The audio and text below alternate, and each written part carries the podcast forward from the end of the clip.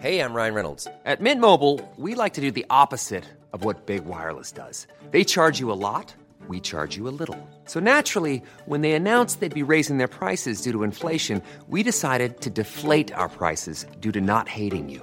That's right. We're cutting the price of Mint Unlimited from $30 a month to just $15 a month. Give it a try at mintmobile.com slash switch. $45 upfront for three months plus taxes and fees. Promo rate for new customers for limited time. Unlimited more than 40 gigabytes per month. Slows. Full terms at mintmobile.com.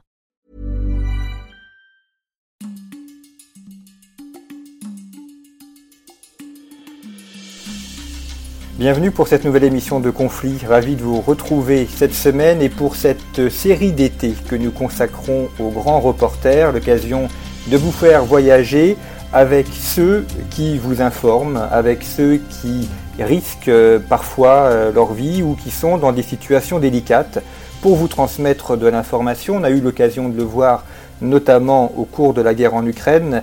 À l'heure où nous enregistrons cette émission, euh, c'est au lendemain du décès d'un journaliste de BFM qui était en Ukraine. Et donc nous allons essayer au cours de cette série d'été de vous présenter quelques-uns de ces visages, quelques-unes de ces voix que vous avez peut-être eu l'occasion, vous avez peut-être l'occasion de lire ou d'écouter.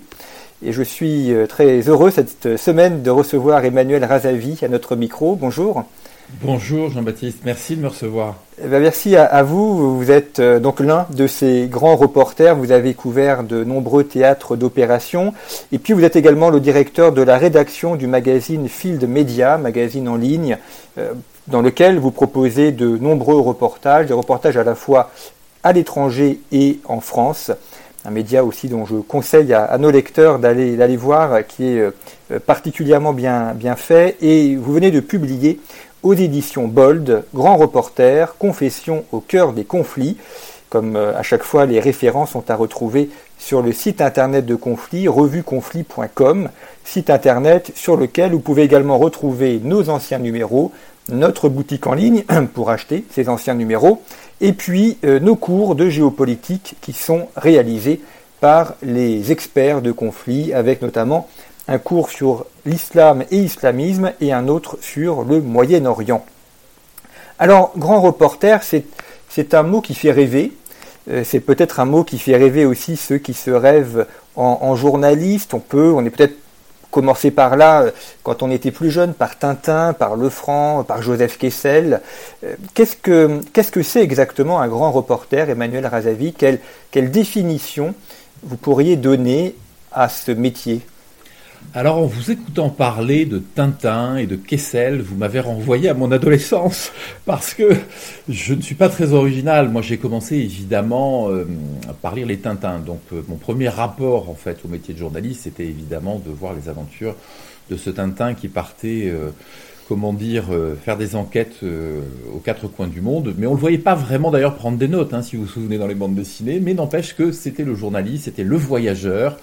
Euh, l'aventurier, euh, voilà, il découvrait, il faisait des enquêtes absolument extraordinaires.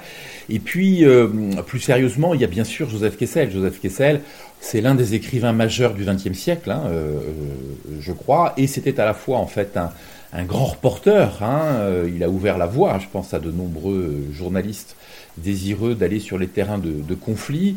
Euh, Joseph Kessel se disait témoin parmi les hommes, c'est ce que nous sommes, je crois, les, grands reporters, hein, qu'on soit reporters de guerre ou autres, euh, puisqu'il n'y a pas que des reporters de guerre hein, chez les grands reporters. Et euh, c'était un, très grand voyageur, doué, je crois, on le voit à travers ses livres, finalement d'une très grande curiosité, surtout d'une très grande empathie. C'est quelqu'un qui essayait de comprendre les événements en essayant de se mettre à la place des gens qu'il avait en face de lui. Et puis je crois qu'il a très bien expliqué ce qu'était était euh, sa fonction, encore une fois, de, de témoin, et qui, était, euh, et qui résume très bien la mission en fait, du grand reporter, c'est de donner la parole à ceux qui en seraient privés sans justement ces, ces reporters. Vous dites euh, l'empathie, présenter les choses telles qu'elles sont, ça veut dire que le grand reporter ne, ne porte pas de jugement moral. Enfin, c'est la difficulté quand, quand on doit présenter une guerre, quand on doit présenter éventuellement expliquer des, crimes euh, qui sont commis. Comment est-ce qu'on peut raconter ça, transmettre ça, en sachant qu'il peut y avoir des choses qui nous, qui nous révulsent, qui sont immorales, injustifiables. Comment est-ce qu'on fait dans ces cas-là pour, pour en parler, pour l'évoquer? Alors, je crois que vous posez une bonne question en réalité parce que, avant d'être grands reporters, nous sommes des, des hommes et des femmes, très simplement, qui réagissons aussi avec euh, nos émotions, hein, ça il faut le dire. Moi je ne crois pas, on parle souvent du fait que le journaliste doit, euh, doit être objectif. Moi je ne crois pas en fait à l'objectivité à 100%. Je crois qu'il y a toujours une part, une part forte, si je puis dire, de, de subjectivité. En tout cas, moi je la revendique parce que c'est la réalité. Moi, je me souviens que jeune journaliste, hein, euh, quand j'avais une vingtaine d'années, que je faisais mes premiers reportages, grands reportages, des milliers de kilomètres, je partais avec beaucoup de préjugés, je partais avec des points de vue sur des situations. Et puis une fois arrivé sur place, je me rendais compte que la situation ne correspondait pas forcément à ce que j'en avais perçu en fait depuis la France. Moi je dis très souvent d'ailleurs le, le reporter sait toujours ce qu'il va chercher, il ne sait jamais ce qu'il va ramener. Parce qu'une fois qu'on est sur le terrain, on est confronté à des vérités, à la vérité du terrain. C'est le, terrain hein, qui fait, euh, qui fait les, les, faits. Et puis on se rend compte à travers ce que l'on voit, ce que l'on entend, ce que l'on recoupe évidemment, parce que notre métier, au-delà de raconter ce que l'on a vu, ce que l'on a entendu, c'est de recouper euh, les informations qu'on a, euh, qu'on a recueillies, ben, on peut se rendre compte très souvent finalement que la réalité euh, peut être loin de ce que l'on avait pressenti avant de partir sur un reportage. Moi, je me souviens très bien, jeune journaliste, avoir couvert le Sud-Liban, avoir couvert Israël et être revenu avec des papiers qui étaient très différents de ce que j'avais prévu de faire en réalité, tout simplement parce que ce que je voyais ben, finalement me mettait face à des réalités qui n'avaient rien à voir avec ce que j'avais imaginé. Le, sous-titre de votre média, Field Media, c'est l'info issue du terrain. Et justement, sur cette notion de, terrain, euh, comment est-ce qu'on fait pour, euh, pour voir les choses telles qu'elles sont, si je puis dire? Parce que on a eu des journalistes qui étaient à Phnom Penh au moment où les Khmer rouges sont entrés et qui ont été dithyrambiques sur l'avenir du Cambodge et qui n'ont pas vu les massacres, les crimes, l'idéologie qu'il y avait derrière. Le, fait d'être sur le terrain n'est pas forcément, par nécessité ou par nature, un, gage de, voir ou de bien comprendre. Alors, je pense que ce que vous dites est très intéressant parce que je l'ai moi-même d'ailleurs raconté il y a quelques années dans un de mes livres, non pas à propos du Cambodge, mais à propos de la révolution iranienne. Et vous avez raison, il y a un certain nombre en fait de journalistes qui parfois peuvent pêcher, je dirais, par, euh, par idéologie. Ça a été le cas de toute façon du Cambodge, effectivement, euh, euh, avec les Khmers, mais aussi de l'Iran. Hein. On se souvient de certains papiers réalisés pour le compte de grands magazines français ou, dans les, ou de journaux français dans lesquels on comparait l'ayatollah Khomeini à Gandhi. Bon, la réalité, évidemment, elle est, elle n'était pas celle-là. Pol Pot était un meurtrier, Khomeini était un meurtrier, et c'est aussi la raison pour laquelle on envoie en fait sur le terrain. Vous savez, il y a deux, j'en parle dans le livre. Vous savez, vous avez les correspondants permanents, donc ceux qui sont basés en fait sur place, et puis euh, les envoyés spéciaux, c'est-à-dire ceux qu'on va envoyer pour une mission ponctuelle sur une durée bien déterminée, euh, d'une semaine, de 15 jours, d'un mois, que sais-je. Et en fait, les deux ont une vocation, si vous voulez, très complémentaire. C'est-à-dire que le correspondant sur place, il a très souvent vécu dans le pays dans lequel il est depuis des années, il a tissé ses réseaux, il a une vraie expérience, une vraie expertise en fait, si vous voulez, de ce qu'est un pays euh, dans son fonctionnement quotidien, alors que l'envoyé spécial va couvrir en fait euh, une enquête à un instant donné sur une période, encore une fois, comme je le disais, qui est aussi marquée en fait dans, dans le temps. Donc tout ça, ça sert à avoir des points de vue qui sont des points de vue complémentaires, si vous voulez, qui peuvent être parfois différents. Parce que moi, je me souviens quand euh, j'ai couvert au début des printemps arabes euh, la révolution en Égypte, par exemple, pour, euh, pour la rédaction d'Arte, il y avait d'un côté Marion Touboul qui était la correspondante permanente d'Arte sur place et qui avait une vraie expertise de l'Égypte, et moi qui connaissais l'Égypte pour y aller régulièrement, mais qui intervenait là-bas en tant qu'envoyé spécial. Donc on travaillait sur des sujets différents, avec un prisme, si vous voulez, de fait informatif qui était assez différent. Après, lorsque vous parlez du Cambodge, euh, de Pol Pot, ou que je parle de, de, de l'Iran, hein, où euh, tout et n'importe quoi a été raconté par certains médias, euh, de l'autre côté, vous avez des médias qui ont raconté la réalité. Moi, je me souviens, j'étais jeune, mais je me souviens des papiers, par exemple, du Figaro. Le Figaro a eu un traitement, en fait, euh, de la révolution iranienne, je pense, qui était assez, qui était assez objectif et qui avait, qui donnait déjà une vision de ce qui allait pouvoir se passer dans en Iran avec euh, euh, non pas euh, l'annonce de, de, de, de, crimes ou d'une guerre qui a opposé l'Iran ensuite à l'Irak, mais enfin en tout cas l'annonce de quelque chose de pas très positif qui allait se passer. Donc tout le monde n'était pas, je dirais, n'était pas dupe. Après, c'est ce que je vous disais tout à l'heure, c'est qu'on peut jamais euh, dire que des journalistes sont objectifs à 100%. Je pense qu'il y a, il y, a, il y a une sensibilité que l'on a chacun à travers euh, notre culture, notre éducation, euh, nos émotions, évidemment. Et euh, je pense, moi j'ai eu l'occasion de débattre il y a quelques mois avec un de mes confrères sur un sujet qui est un sujet euh, dont on parle beaucoup depuis quelques années, qui est l'organisation islamiste des frères musulmans, dont je suis spécialiste, et euh, qui lui me disait, bon moi je considère que c'est une organisation qui est liée au, au, terrorisme évidemment, et mon confrère me disait, moi je ne crois pas, ils défendent la cause des opprimés, il faut toujours être du côté des faibles. Donc vous voyez que on peut avoir deux visions selon finalement euh, les émotions que l'on a, l'éducation que l'on peut avoir. Euh, bon, évidemment la connaissance du terrain. Hein. Euh, moi, je considère que quand je parle des frères musulmans, j'ai passé du temps avec eux à l'intérieur de leur organisation en tant que journaliste. Le confrère que, avec qui j'en parlais un peu moins, et donc il est peut-être plus dans des schémas, dans une représentation qui correspond à une idéologie, en plus une idéologie du moment, plutôt assez complaisante avec ces gens-là plutôt qu'avec la réalité du terrain. Donc quand même, moi je crois qu'il est toujours très utile, si vous voulez, de rester euh, sur cette réalité du terrain, d'aller voir ce qui se passe. On ne peut pas parler d'Al-Qaïda quand on n'a pas rencontré en fait des, euh, des, des combattants d'Al-Qaïda. On ne peut pas parler de Daesh quand on n'a pas rencontré des gens Daesh. Alors quand je dis on peut pas, c'est un peu sévère. On peut, mais on peut pas le faire avec la même, euh, la même, le même regard, la même expertise. moi, vous savez, je crois beaucoup à la complémentarité de deux professions. Je crois que euh, il y a d'un côté les grands reporters de terrain, et je, moi j'ai très souvent travaillé avec des chercheurs, j'ai fait de la recherche moi-même euh, à titre universitaire, et je trouve qu'on est très complémentaires. Donc je crois que le grand reporter ramène des éléments qui sont des éléments si vous voulez, euh, factuels. Et puis, il y a derrière le travail des chercheurs, et Dieu sait qu'en France, on a des chercheurs d'exception, notamment en géopolitique, parlais tout à l'heure de cours de géopolitique. Je trouve qu'il est très intéressant de faire travailler les deux ensemble pour avoir, en fait, une vision qui soit, je dirais, non pas forcément la plus objective possible, mais en tout cas qui corresponde, qui se rapproche le plus de la réalité, qui donne une compréhension didactique euh, au lecteur. Vous parlez de complémentarité dans votre ouvrage. Parmi les éléments qui m'ont marqué, il y a aussi la, notion d'équipe. Euh, vous évoquez le rédacteur en chef, vous évoquez le producteur. En fait, on a l'impression à, vous lire, enfin d'ailleurs c'est pas qu'une impression, on voit à vous lire que le, le grand reporter n'est pas un franc-tireur, il est dans une rédaction, il est dans, dans une équipe, et qu'il est un des éléments, et que sans les autres éléments de l'équipe, le travail ne peut pas se faire correctement. C'est très important ce que vous dites là. Vous avez employé la notion de, de le terme de franc-tireur. Les, les, grands reporters, moi je connais bien cette profession, euh, pour en faire partie, les grands reporters ne sont pas des francs-tireurs, ne sont pas des têtes brûlées, contrairement à l'image parfois que l'on peut en donner. Ce sont des gens extrêmement organisés, ce sont des gens qui préparent leur sujet, ce sont des gens qui ne vont sur un terrain ou un théâtre de guerre, en ce qui concerne les reporters de guerre, que s'ils considèrent que le reportage sur lequel ils vont partir fait sens. La question du sens est très importante dans cette profession-là. On ne part pas sur un reportage si on ne le sent pas, si on pense qu'il y a des risques, il y a toujours des risques, mais s'il y a des risques qui n'en valent pas le coup, on n'y va pas et euh, s'il n'y a pas euh, s'il a pas le sens. Après sur la complémentarité, vous avez raison.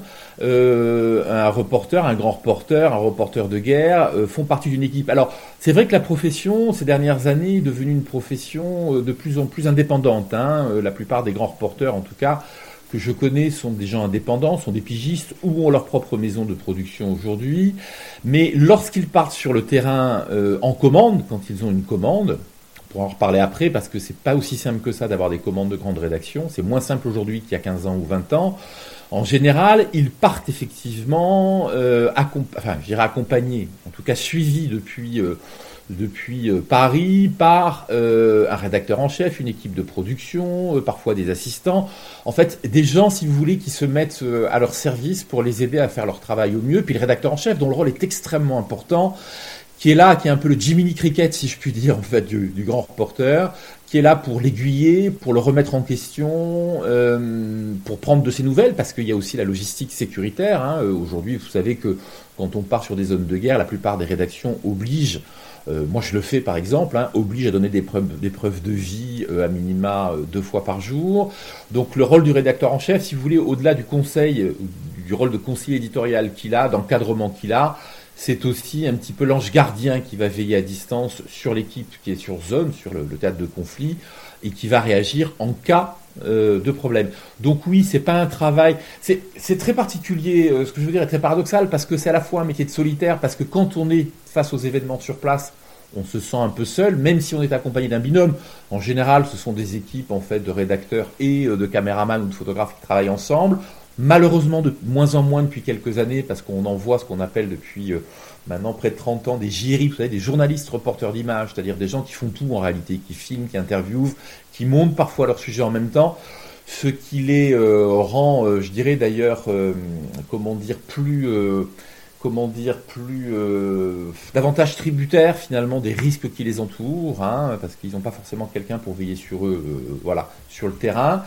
Après, euh, métier de solitaire parce que voilà, on est face à ses propres émotions et en même temps, c'est un métier de bande et de groupe parce que les, les reporters se retrouvent euh, souvent sur les mêmes zones de conflit. Il y a toujours des équipes de reporters, on s'entraide, on se donne des, des, des, coups de main, même quand on appartient à des rédactions sont concurrentes. Je dirais que quand on est sur le terrain, on est d'abord solidaires les uns des autres et puis très souvent on se retrouve. D'ailleurs, le soir, euh, les soirées sont des moments, euh, voilà, où euh, il peut y avoir plus d'apaisement, sont des moments en fait de partage d'expériences, de partage d'informations, aussi des moments parfois de soutien et d'entraide. Comment est-ce que vous, vous pensez un, un sujet Donc, si vous faites un article, par exemple, est-ce que comment est-ce que vous allez le, construire? Est-ce que vous vous essayez de donner une, une une, image, enfin du mouvement, une sorte de, comme dans un plan cinématographique, une histoire que vous allez raconter? Euh, comment est-ce que vous allez concevoir les, sujets que vous allez traiter? Alors vous avez raison, c'est intéressant ce que vous dites là parce que vous parlez en fait de plan cinématographique. On essaye de visualiser en fait un sujet. Alors quand on part euh, sur une zone, moi je peux parler de mon expérience. Moi j'ai beaucoup couvert le Proche, le Moyen-Orient, l'Asie centrale, donc des pays que je connaissais extrêmement bien où j'étais allé des dizaines de fois. Donc on a déjà une vision en fait à la fois, je dirais, euh, euh, du pays, une vision géographique, une vision sociologique aussi, parce qu'on connaît évidemment les gens de ces pays, quelles que soient d'ailleurs, je dirais, les, leurs composantes, les ethnies qui peuvent les, les, composer. et donc on se renseigne au préalable, c'est-à-dire qu'on va appeler nos connaissances, nos contacts en fait sur place pour voir si l'idée qu'on a eue déjà est une idée qui fait sens. Je reviens sur cette notion de sens, si elle a un intérêt. Euh, notamment, c'est un intérêt pour les populations qui sont sur place, hein, qui ont besoin de, de, faire savoir des choses. Euh, parce qu'encore une fois, le rôle du journaliste, c'est euh, pas que de savoir, c'est de faire savoir aussi hein, euh, ce qu'il ce qu'il a vu, hein, de restituer en fait hein, ce dont il est témoin. Et à partir de là, alors notamment en télévision, moi j'ai travaillé à la fois pour la presse écrite, mais aussi pour des grandes chaînes de télévision. Et en télévision, on va essayer de commencer à poser en fait ce qui pourrait faire, je dirais euh, le, bon angle, si vous voulez, du sujet, en essayant déjà de donner en fait quelques bribes de ce que pourrait être l'histoire, ce qu'on appelle un synopsis. Mais comme je vous le disais tout à l'heure, après la réalité, c'est que tout ça nous permet d'avoir une direction, mais on sait pertinemment qu'une fois qu'on est sur place, on est confronté à des événements qui vont faire que finalement on va parfois s'éloigner de ce que l'on avait prévu initialement. Donc quand on prépare notre travail, on le prépare au mieux, mais de toute façon on est confronté à la réalité du terrain. Qui, euh, moi je dis toujours qu'à chaque fois que j'ai préparé un reportage, 50% euh, des choses que j'avais prévu en fait de, raconter, de faire, euh, ne se sont pas produites ou se sont produites autrement. Euh, donc j'ai ramené en fait des reportages qui étaient parfois très différents de ce que j'avais prévu de faire. Je pense au moment où je vous parle beaucoup à l'Afghanistan, qui était un théâtre de conflit très particulier. Les théâtres de conflit sont toujours particuliers, vous me direz, mais celui-là était très particulier parce qu'il y avait des enjeux de sécurité qui étaient très difficiles. Il m'est arrivé de partir en Afghanistan euh, parfois en me disant bon, je vais y passer 15 jours et puis de revenir deux mois après, quoi, parce que je ne pouvais pas travailler comme je l'avais imaginé et que la sécurité exigeait que j'attende avant de me déplacer d'un euh, point A à un point B, parfois plusieurs jours, si ce n'est euh, d'ailleurs plusieurs semaines, euh, de prendre des contacts qui euh, n'étaient pas aussi faciles, des gens qui m'avaient dit par téléphone qu'ils allaient me recevoir, et puis une fois arrivés sur place, parce qu'ils étaient menacés de mort, ne voulaient plus me rencontrer parce qu'ils ne voulaient pas, et ça c'est une question qui est importante, ils ne voulaient pas que je sois suivi ou repéré et que je puisse les mettre en danger en allant les rencontrer. Vous savez, ça pose la question du téléphone portable. Il y a eu la beaucoup ont cette paranoïa qui est justifiée d'ailleurs, c'est que avec un téléphone portable, on soit repéré par des gens qui vont rechercher un de nos interlocuteurs et vont le localiser ainsi. Donc vous voyez, c'est toujours plus compliqué une fois qu'on est sur le terrain que, que ce que l'on avait imaginé, que tel qu'on l'avait imaginé euh, quand on part, euh, quand on part de Paris. Dans votre ouvrage, vous évoquez le, Yémen. C'est un, une guerre très curieuse parce que extrêmement meurtrière, notamment pour les civils. Hmm. Et, et, pourtant, on n'en parle quasiment pas. Et même quand on essaye d'en parler, ça n'intéresse pas grand monde, euh, contrairement à la guerre en, Ukraine, où là, on voit bien, bon, c'est plus proche de nous, certes, mais euh, comment est-ce que euh, le, grand reporter voit justement ce rapport, le fait que certains conflits extrêmement meurtriers, comme le Yémen, ne percent pas dans, l'opinion, et d'autres ont une, dimension médiatique parfois surdimensionnée par rapport au nombre de morts ou par rapport à l'intensité du conflit je crois que votre question, encore une fois, elle me paraît extrêmement pertinente, elle me paraît très juste. Alors je vais vous donner ma réponse, mais qui est aussi la réponse de quelques-uns de mes camarades, parce que vous imaginez bien que j'ai eu l'occasion d'échanger sur ces sujets-là. Vous avez fait une comparaison entre le conflit au Yémen, qui sont en souffrance extrême. Euh, le Yémen, c'est un conflit qui, aux yeux, je pense, de la population française, est très éloigné, qui ne les impacte pas, en fait. Euh, directement. En tout cas, ils ne voient pas le lien qu'il y a entre le Yémen, je pense, et puis euh, la France. Je ne parle pas de tous les Français, mais je parle d'une majeure partie en fait du, public. Alors qu'un conflit en fait qui se joue entre l'Ukraine et la Russie, eh ben, nous impacte directement dans notre quotidien. Euh, L'Ukraine, c'est à presque trois heures de vol en fait de Paris, c'est très proche de chez nous. Euh, la Russie, on en parle tous les jours, euh, et on en parlait tous les jours avant la guerre. Donc, puis on a une histoire aussi commune, la France, avec la Russie. Donc, si vous voulez, on est plus impacté par ça. Puis on voit bien d'ailleurs les conséquences de ce conflit tout de suite sur notre quotidien. Euh, le prix de l'essence à la pompe, l'augmentation en fait de, des matières premières. Quand vous allez faire vos courses, l'augmentation d'un certain nombre de produits qui euh, sont liés à tout ça, qui sont liés en fait à ce conflit. Donc si vous voulez, le public est souvent davantage impacté par ce qui se passe effectivement près de chez nous. Euh, mais on pourrait parler aussi du conflit qui s'est passé en, ex-Yougoslavie que des conflits qui se passent en fait au Yémen.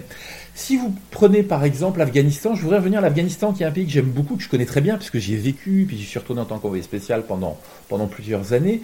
L'Afghanistan euh, nous a beaucoup impacté. Pourquoi? D'abord, et d'une, parler de Kessel en début d'émission, il y a toute une littérature euh, autour de l'Afghanistan qui a eu énormément de succès en France et donc qui a impacté, je crois, quand même l'inconscient, euh, notre inconscient collectif. La deuxième chose, c'est que l'Afghanistan, c'était très lié évidemment aux attentats du World Trade Center, donc à Al-Qaïda, au-delà des talibans, à Al-Qaïda, Ben Laden, qui évidemment avait frappé via le terrorisme à la fois les États-Unis, mais aussi en fait l'Occident tout entier. Et donc ça nous, euh, comment dire, on avait un lien direct en fait avec ce pays-là, euh, nonobstant le fait qu'en plus nos armées y étaient présentes. L'armée française y a été présente jusqu'en 2014. Donc de fait, vous aviez plein de familles françaises dont euh, les, les, fils, les neveux, les cousins, bref, ont servi pendant une période déterminée en Afghanistan. Donc, de fait, on avait plus d'intérêt, je, pense, pour ce conflit-là, même s'il y a eu un temps où on en a moins parlé. Hein. D'ailleurs, c'est marrant, moi je considère qu'entre 2014, moment où les Français ont quitté l'Afghanistan, et puis finalement euh, le, 2020-2021, le moment en fait où euh, les Américains sont retirés d'Afghanistan, on en a un peu moins parlé. On en a à nouveau, beaucoup parlé, tout simplement parce que les Américains, l'été dernier, en sont partis, qu'évidemment s'est reposé la question à la fois je dirais, du terrorisme, euh, de la reprise évidemment de pouvoir euh, par ces talibans euh, que nos armées avaient chassé hein, du pouvoir en 2001. Donc vous voyez, je pense qu'il y a toujours une notion quand même de distance et puis le fait de se sentir concerné ou pas par un conflit. Il y a un autre sujet que, vous abordez dans votre ouvrage, c'est l'économie de, de, la presse, l'économie des médias. Vous l'évoquiez en, début de cet entretien, le fait qu'il y a eu un changement au cours des, des 15 dernières années parce que les rédactions en voient euh, moins. Euh, elles ont parfois aussi des, problèmes financiers qui fait qu'elles ne, peuvent plus supporter ces coûts-là. Est-ce que ça, c'est un changement euh, majeur dans la, dans la façon de faire du reportage, dans la façon dont travaillent les rédactions avec des grands reporters? Ah oui, c'est un changement majeur. De toute façon, c'est un changement majeur qui est intervenu déjà depuis quelques années. Moi, si vous voulez, c'est ce que je dis dans, mon livre, hein, dans Grand Reporter, Confession au cœur des conflits. Je pense qu'il y a deux choses qui ont changé considérablement en fait le travail des grands reporters. Euh, d'abord, vous avez le 11 septembre. Le 11 septembre avec la notion d'hyperterrorisme. Vous savez, c'est le moment où euh, euh, Al-Qaïda commence à, à, prendre en otage en fait des journalistes. Alors, des journalistes pris en otage, il y en avait eu bien avant au Liban, notamment dans les années 80 par le Hezbollah, mais là on tombe dans quelque chose de nouveau où le journaliste devient à la fois une monnaie d'échange, mais aussi un outil de communication. Et euh, ces gens-là euh, enlèvent des journalistes, euh, les font témoigner devant des caméras de télévision, leurs témoignages sont relayés par le biais de chaînes dans le monde entier. Notamment de chaînes comme, comme Al Jazeera, on pourra y revenir. certains journalistes sont, sont égorgés ou découpés en morceaux en fait devant les caméras. Donc si vous voulez, euh, on ne part plus, je dirais, euh, sur ces zones de conflit au Moyen-Orient dans lesquelles sévissent ces groupes terroristes, je dirais de la même manière, parce qu'on sait qu'on est une cible plus que jamais. Je parle des journalistes qui couvrent ces zones-là. Euh, ensuite, la deuxième chose, c'est effectivement, comment dire, la, la, crise euh, financière qu'il y a dans la profession qui fait que les grands reporters, être grand reporter, ça coûte cher. Hein, quand vous partez sur une zone de guerre, vous le voyez en Ukraine, il faut avoir un gilet pare-balles, ça coûte cher. Il faut avoir des assurances de guerre qui coûtent quand même extrêmement cher.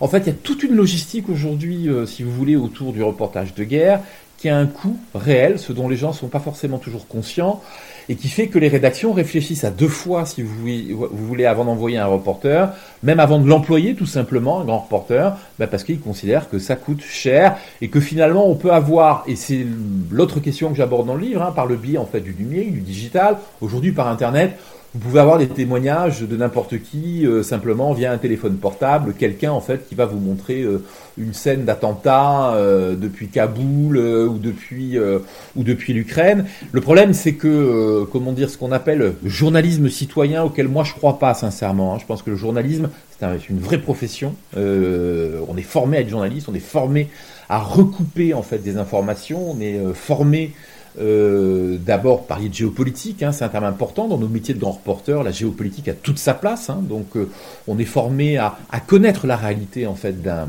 comment dire d'un terrain, euh, d'un pays, et surtout analyser le contexte. quand il y a une bombe qui explose, c'est pas le tout de dire d'avoir été témoin du fait qu'elle a explosé. C'est dans quel contexte elle a explosé. D'où est-ce que ça peut venir? C'est commencer une enquête pour comprendre euh, quels peuvent être les acteurs en fait des, attentats, quelles sont leurs motivations. Ce que ne fait pas euh, le, témoin, je veux dire, qui filme ça avec son téléphone portable. Voilà. Et malheureusement, je pense qu'avec l'éclosion, en fait, alors ce qui est très bien aussi, hein, des chaînes en continu, moi je trouve que c'est formidable qu'il y ait des chaînes d'information en continu, mais le problème, c'est qu'on a pu tomber à un moment, en fait, dans une certaine facilité, et puis euh, se dire, bah, finalement, on a les images qui arrivent directement du terrain, quelle utilité d'envoyer des gens qui vont nous coûter cher, et en plus qui vont risquer leur vie. Tout ça étant motivé, si vous voulez, par une problématique financière. Et puis vous l'avez vu euh, depuis euh, que la guerre euh, entre l'Ukraine et la Russie en fait a commencé, c'est que finalement on a énormément d'émissions de, de, débat. C'était pareil sur le coronavirus. Et donc vous avez des gens qui sont experts en tout. parfois qui viennent raconter leur point de vue. Moi, ça me gêne un petit peu, je considère, parce que je l'ai beaucoup vu sur l'Afghanistan, l'Afghanistan, pays que je connais extrêmement bien, on a raconté de l'Afghanistan des choses qui n'existaient pas. Euh, mais qui correspondaient à des clichés que pouvaient avoir parfois euh, certaines personnalités euh, médiatiques, et donc qui sont tombées dans la facilité de certaines analyses, mais qui ont été reprises derrière. Et donc le travail du grand reporter, là, il est nécessaire. parce qu'il nous ramène à la réalité. Je vous donner un exemple. Par exemple, l'Afghanistan, on a entendu certains analystes dire Ah, mais le pays de toute façon est acquis aux talibans. non, non, c'est pas vrai. Si vous prenez statistiquement les ethnies qui composent l'Afghanistan, vous avez 60% en fait des, euh, des Afghans euh, qui ne veulent pas des talibans. Alors oui, c'est sûr que si vous allez dans le sud ou le sud-est du pays, euh, dans les régions Pashtun, bien oui, évidemment, ils sont davantage acquis aux talibans. Mais il faut aussi comprendre pourquoi il expliquait. Quand on vous dit que la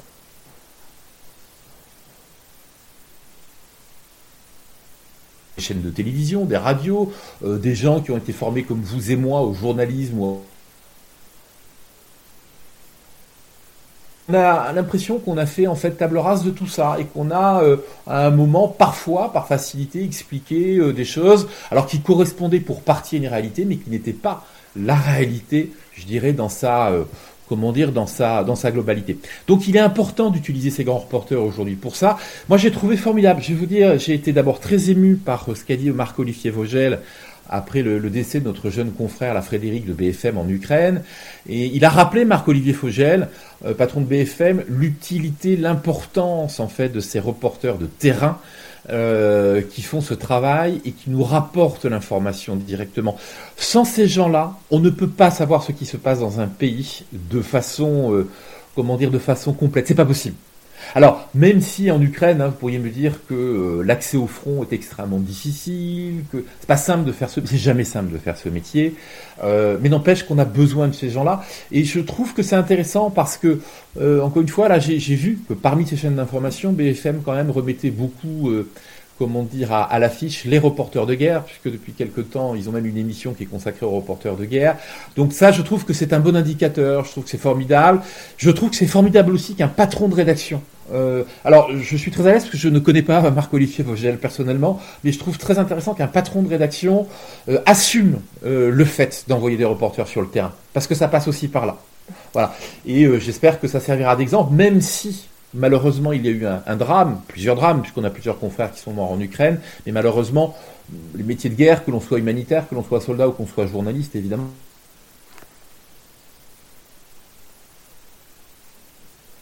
quand, quand, une armée euh, leur tire dessus de façon délibérée, c'est un crime de guerre, évidemment. Ce qui renvoie aussi à la responsabilité des lecteurs, euh, si je puis dire, parce que euh, il n'y a pas de, de médias sans lecteurs et sans personnes qui sont prêtes aussi à, à payer pour l'information. Vous l'avez dit, l'information a un coût, et donc si on n'a pas des abonnés, si on n'a pas des, des, gens qui, qui achètent les médias, ben, on ne peut pas avoir derrière des reporters, des journalistes ou des gens qui analysent. Alors, moi, je pense que vous posez une question qui est extrêmement, enfin, qui est la question en fait euh, clé pour moi du moment, c'est de savoir si finalement euh, les gens sont prêts à payer pour être informés. C'est une vraie question parce qu'on a l'air quand même du tout gratuit et les gens vont facilement en fait sur YouTube, vont facilement sur les réseaux sociaux.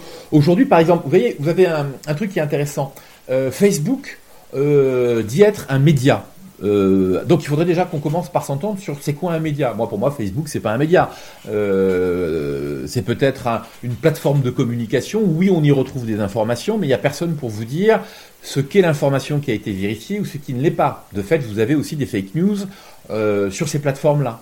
Euh, un média, c'est quelque, c'est un, comment dire, c'est une rédaction déjà qui est encadrée par quelqu'un comme vous, par quelqu'un comme moi, euh, qui va avoir pour devoir, je dirais, pour obsession systématiquement de vérifier l'information avant de la diffuser. Donc tout ça, bien sûr, ça a un coût. Il y a une chaîne de travail, il y a une chaîne de production. Mais à la fin, il y a une information qui est une information juste, qui se rapproche le plus de la vérité, qui est délivrée aux lecteurs ou aux téléspectateurs. Et donc je crois qu'il y a un gros travail de sensibilisation à faire auprès aujourd'hui en fait de vos lecteurs, de nos lecteurs, de nos euh, spectateurs, quand on fait des documentaires par exemple, pour bien leur expliquer pourquoi ils payent et pourquoi, sans le fait qu'ils payent, ces médias finiront par mourir et donc ils n'auront plus qu'accès à des, informations euh, de masse euh, qui viendront en fait de plateformes sur lesquelles il y a à la fois tout et rien, des choses justes comme des choses qui souvent malheureusement ne le sont pas. Donc c'est une vraie question que vous posez là, et moi je, le dis à vos euh, auditeurs, aux gens qui nous écoutent, oui l'information a un coût, oui bien sûr il faut payer pour avoir une information en fait de qualité, euh, c'est comme ça. Et si on veut aller vers le tout gratuit, ben, à un moment donné, ben, vous aurez l'information, euh, une information de basse qualité. Et on peut pas en même temps se plaindre parce que les journalistes sont très critiqués. C'est très bien qu'on soit critiqué. Moi, je suis toujours pour le fait que l'on se remette en question. Mais on peut pas critiquer d'un côté les journalistes euh, en disant ouais, ils font pas leur travail, ce qui m'apparaît pas toujours vrai d'ailleurs. et puis de l'autre côté, dire ben, on veut pas payer pour une information de qualité. Vous voyez, c'est pas cohérent. Et aujourd'hui, on est dans cette dans ce paradoxe, en fait. Euh, alors, pas qu'en France, hein, c'est partout. Moi, je vis en Espagne, c'est le même paradoxe. Voilà. Donc, c'est un vrai débat que la profession, je pense, doit mener, une vraie sensibilisation qu'on doit mener auprès des gens, euh, notamment pour les médias d'ailleurs qui sont en ligne, parce que euh, des médias, on, disait avant qu'on passe à l'antenne tout à l'heure, je vous disais à quel point je trouvais conflit d'une très grande qualité. Euh, ces, ces, ces médias-là aujourd'hui doivent être lus parce qu'ils apportent une information qui va au-delà du factuel c'est aussi un décryptage. Donc c'est nécessaire à la compréhension. Parce que je trouve formidable, par exemple, dans Conflit, dans votre, dans votre journal, c'est que du coup, on, comprend assez aisément que ce qui se passe à des milliers de kilomètres de chez nous, parfois, nous impacte dans notre quotidien. Je reviens bien sûr à la guerre euh, en Ukraine ou à ce qui se passe en Afghanistan. Bon, ben ça, les gens, les gens doivent en prendre, je le crois, conscience. Alors, vous évoquiez en, au cours de cet entretien la notion de transmission et le, le rôle euh, qu'a un grand reporter aussi dans la transmission. Et la transmission également à l'égard des plus jeunes. Il y a beaucoup d'étudiants qui nous écoutent ou de, de jeunes apprentis en journalistes qui nous écoutent. Et euh, souvent, enfin, c'est un constat que je fais qui n'est pas généralisé, mais on voit que certains ont une vision du journalisme qui est euh, parfois de commenter de l'actualité ou qui est d'être sur Twitter ou qui est de faire des tribunes, mais c'est pas vraiment du journalisme. Le journalisme, c'est aussi euh, aller, euh, d'ailleurs pas forcément en Ukraine ou au Yémen, mais ne serait-ce qu'aller dans la ville où l'on habite pour voir comment ça fonctionne. Le terrain, c'est aussi au bas de sa porte. Ben vous avez raison, c'est ce que disait Albert Londres. Effectivement, le grand reportage, ça commence en bas de sa porte. C'est exactement ça. Alors, euh, si vous voulez, il y a plusieurs métiers, vous le savez, euh, dans, le, journalisme, hein, euh, puisqu'on peut être chroniqueur, on peut être éditorialiste, on peut être reporter, grand reporter, etc. Donc, moi qui ai des gens qui fassent des tribunes, des éditorialistes, des chroniqueurs, je pense que c'est très important, ça amène un plus. Mais évidemment, il ne peut pas y avoir que ça, et il faut que ces gens-là puissent s'appuyer sur de l'information qui vient du terrain, donc forcément, en fait, sur l'information qui est euh, euh, rapportée euh, par les reporters ou grands reporters. Mais être grand reporter, ça ne veut pas dire forcément partir à Bagdad ou à Kaboul. Être grand reporter, donc si vous êtes journaliste pour un, quotidien régional, que vous soyez à Ouest France, au bien public, en Bourgogne, je n'en sais rien, le grand reportage, l'enquête, ça commence, ça commence effectivement dans la ville dans laquelle vous êtes. Donc il faut se déplacer, il faut aller à la rencontre des gens, il faut faire preuve d'empathie en allant rencontrer les gens, en les écoutant, en essayant de comprendre leur réalité, se mettre à leur place. C'est sûr que par téléphone, c'est un peu compliqué à faire. Et le coronavirus n'a pas aidé en ce sens parce que pendant deux ans, les journalistes se sont moins déplacés. Ça a été beaucoup plus difficile. Hein. D'abord, et d'une parce qu'il y avait beaucoup moins d'avions, que beaucoup de pays avaient fermé leurs frontières. Et donc, beaucoup d'enquêtes se sont faites euh, par téléphone. Et euh, beaucoup de jeunes journalistes hein, euh, qui sortaient d'école, qui n'avaient pas forcément en fait la connaissance du, du terrain avant, et eh ben en fait sont rentrés dans une façon de faire qui est une, moi j'appelle ça du téléreportage, vous savez, où on fait des reportages euh, par Skype, par visioconférence, euh, voilà. Et ça, évidemment, c'est un danger parce qu'on ne peut pas faire un métier d'enquête si on ne se rend pas à un moment donné à la rencontre des gens qui sont concernés, qui sont les premiers acteurs euh, de l'enquête. Vous imaginez bien qu'on ne peut pas traiter un conflit comme l'Ukraine euh, s'il n'y a pas des journalistes sur place. Ce n'est pas possible. Il y a euh, un sujet qui est, quand même un sujet euh, très, très, très d'actualité et, et, depuis quelques années en France. l'islamisme est important, c'est une question importante, la montée de l'islamisme en France. Vous ne pouvez pas faire des sujets sur l'islamisme si vous n'avez pas rencontré des gens qui, sont, qui appartiennent à ces mouvements liés à l'islam radical. C'est impossible. Vous ne pouvez pas le faire à partir de ce que vous avez lu dans tel ou tel livre. Il faut aller rencontrer les gens. Donc c'est l'expérience, si vous voulez, de la rencontre euh, qui crée ce lien, qui crée la compréhension euh, et qui permet de restituer, si vous voulez, une information, pour autant qu'elle soit recoupée, une information, euh, encore une fois, vérifiée. Sans ça, pour moi, il n'y a pas, euh, il n'y a pas de véritable euh, journalisme. Alors dans votre ouvrage, vous faites des portraits de grands reporters. Vous ne faites pas Oui. que raconter vo- votre expérience fort, euh, enfin immense au, au demeurant, et donc mais il y a aussi des portraits. Il y en a un qui m'a euh, touché particulièrement parce qu'il s'agit de Clarence Rodriguez, euh, reporter de guerre, donc une jeune femme reporter de guerre en Arabie Saoudite. Euh, on n'imagine pas que ce soit le pays le plus approprié euh, pour une femme euh, non saoudienne d'ailleurs de faire d'être grand reporter en Arabie Saoudite. Et vous vous expliquez euh, comment elle a, elle a comment elle a mené ce métier et, et comment elle a, elle a découvert l'Arabie Saoudite. Alors, Clarence, j'ai voulu raconter son histoire. Hein, vous l'avez dit, hein, il y a une quinzaine de portraits de grands reporters. Je lui ai consacré, hein, je crois, une dizaine de pages, plus d'une dizaine de pages à Clarence. Pourquoi? Euh, D'abord, d'une, parce que j'ai beaucoup d'estime euh, confraternelle pour elle. C'est une très grande journaliste, elle est très brillante. Mais évidemment, parce qu'elle s'est retrouvée en fait en poste en Arabie Saoudite pendant 12 ans. Euh, ce qui est déjà très compliqué quand, on est, un homme. Alors quand on est une femme, femme et journaliste en, Ar- en- en Arabie Saoudite, l'Arabie Saoudite c'est un État policier, c'est la double peine. Vous êtes fliqué en permanence et en plus parce que vous êtes une femme, vous ne pouvez pas vous déplacer comme vous le voulez ou vous voulez sans être accompagné. Et pourtant, durant ces 12 années, elle a sorti des enquêtes absolument incroyables sur la, vie des femmes euh, en Arabie Saoudite. Elle a couvert aussi le conflit au Yémen, hein, évidemment. Mais elle a raconté, en prenant des risques mais inouïs, quitte à mettre parfois sa famille en danger, elle a raconté, elle a transmis ce qui était la réalité en fait des femmes en Arabie Saoudite. Et c'est très intéressant parce que Clarence, elle s'est intéressée à plein de questions évidemment sur la, liberté des femmes, sur leur liberté de parole, d'expression, sur le voile, dans un moment où en France, d'ailleurs de l'autre côté, où vous aviez des gens, on en a encore toujours aujourd'hui, qui vous racontaient que le voile c'était un symbole euh, quasiment de laïcité, que euh, c'était un, symbole de, liberté d'expression pour les jeunes filles qui le portaient, ce qui est évidemment une connerie euh, sans limite de mon point de vue. là où Clarence va raconter la réalité de ces femmes qui voulaient, qui voulaient se débarrasser en fait de, de cet outil euh, oppresseur, enfin, j'allais dire à la fois oppresseur et, euh, et, presque répressif. Donc si vous voulez, son expérience elle est très importante parce qu'elle était correspondante permanente par ailleurs. Quand on est correspondant permanent, on vit avec sa famille dans le pays. Donc quels que soient les sujets euh, que vous décidez de faire, vous mettez en risque votre famille. Et donc vous êtes obligé de réfléchir à la fois par rapport aux risques que vous prenez pour vous, mais aussi pour les risques que vous allez faire encourir à vos proches, à votre famille. Donc c'est extrême. Vous vivez sous pression en fait 24 heures sur 24. Hein, il n'y a pas de pause. Voilà.